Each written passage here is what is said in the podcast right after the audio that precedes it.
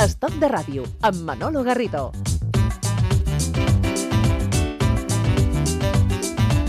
Hombre, eh, Carlos Núñez, no me negarás que esta música, eh, en fin, invita aquí al... ¿eh? ¿eh? Invita, ¿no? Invita, ¿no? Por la mañana ¿Sí? invita, sí. Vamos a bailar tú y yo. Venga, va, va, súbela, venga, va.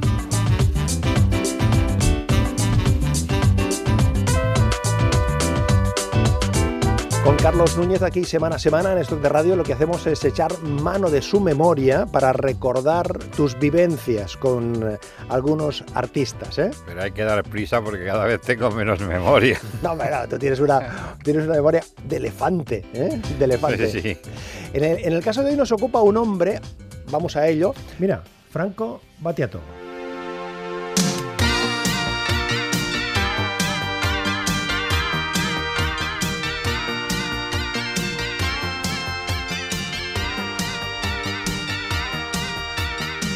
Yo quiero verte danzar como los cíngaros del desierto, con candelabros encima, o como los balineses en días de fiesta. Resulta que el primer encuentro que tú tienes con Franco Battiato, Sí, no había venido a actuar nunca ni Nunca. nada, ¿eh? Y esta vez toda, venía con el disco nuevo. calentito. Calentito. Bueno, nuevo, nuevo es un decir. Bien. ¿Sabes, co- ¿Sabes esto que hacen las compañías? Que de repente alguien dice, oye, tenemos aquí este artista que, que nunca ha vendido en España, pero igual podía vender. Hicieron un disco que, que era una especie de mezcla de cosas Sí. anteriores a lo que él estaba haciendo en ese momento. Ajá. Y se, ven- se, se lanzó en España y fue un bombazo. Un Pero- bombazo. Resulta que. Yo- no- pero resulta que Franco Battiato vino a presentar el disco, Que, sí. pero no vino solo. Un viento a 30 grados bajo cero barría las desiertas avenidas y los campanarios. A ráfagas heladas de metralla desintegraba cúmulos de nieve.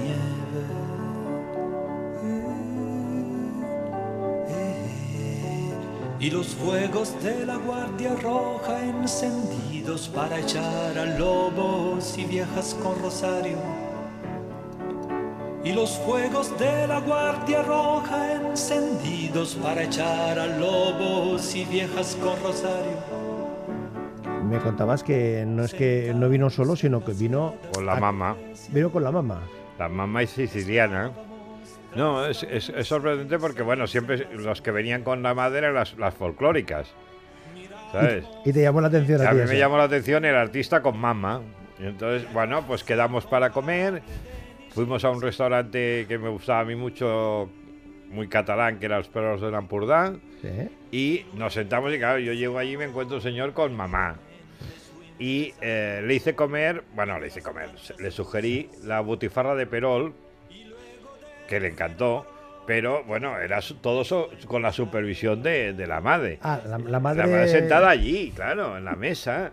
Y tú dices, bueno, estoy aquí sentado en una mesa haciendo una, una entrevista y la madre, eh, madre siciliana, ¿eh? No... Supervisándola. Sí, pero ¿sabes aquellas señoras de película italiana? ¿Pero no? te hizo alguna corrección? De No, no, no, no, no, la madre, no, pero la madre estaba callada. o sea, que- quiere decir, la madre, la madre cumplía su papel, pero yo creo que la madre mm, debe estar, vivir en el pueblo y, la- y él le dijo, oye, que vamos a España, te llevo, venga, y, y, y la trajo a Barcelona. Me, me comentaba Carlos que llega Franco Battiato a Cataluña, llega a España y absolutamente sorprendido. En los pueblos fronterizos miran el paso de los trenes, las rutas desiertas de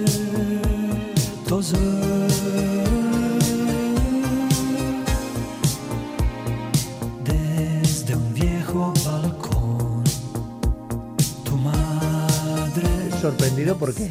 Bueno, porque eh, Batiato lleva una larga carrera y eh, es muy creativo, entonces aparte muy peculiar y que hace... Metafísico, me, Sí, hace- me sí, ponte esto aquí. Sí, metafísico, sí, es un poco... Sí, y luego las, las eh, que las canciones son tan extrañas como las del último de la fila. O sea, que, Que si- si Las no letras te Las refieres. letras, sí, sí. Que si no te concentras, Sí. si no te concentras te pierdes, ¿no? Porque la elección de, de las palabras y todo es un poco llamativa. No, pero él hacía cosas. Entonces de repente, pues yo supongo que fue por alguna un acuerdo de compañía o alguien que se le interesó y dijo, oye, hay estas canciones de Batiato que podíamos hacer un álbum como reco- recopilatorio, pero presentado no como recopilatorio.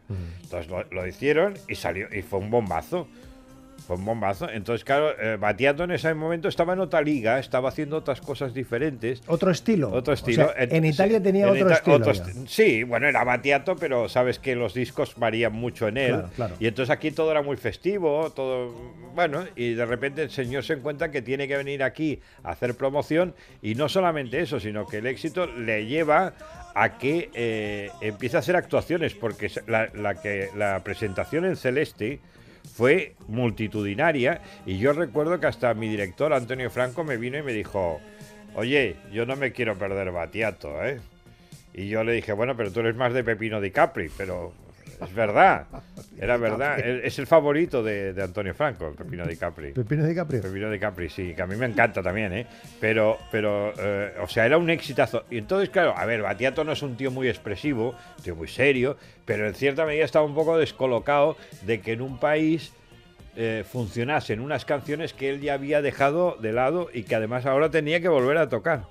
La estación de los amores viene y va. Y los deseos no envejecen a pesar de la edad.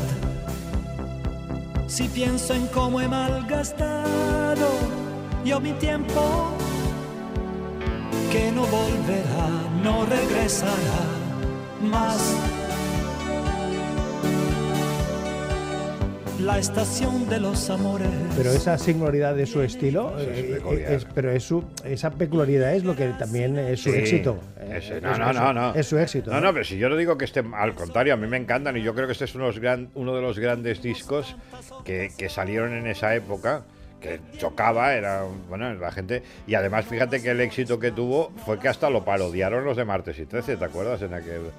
Cierto. Es verdad que- es, es que un, sa- te- es un- es un termómetro, ¿no? Sí, sí, hombre, claro, no, no, no es una parodia de todo el mundo, quiere decir que es, es un personaje que, y una música que estaba en todos los sitios.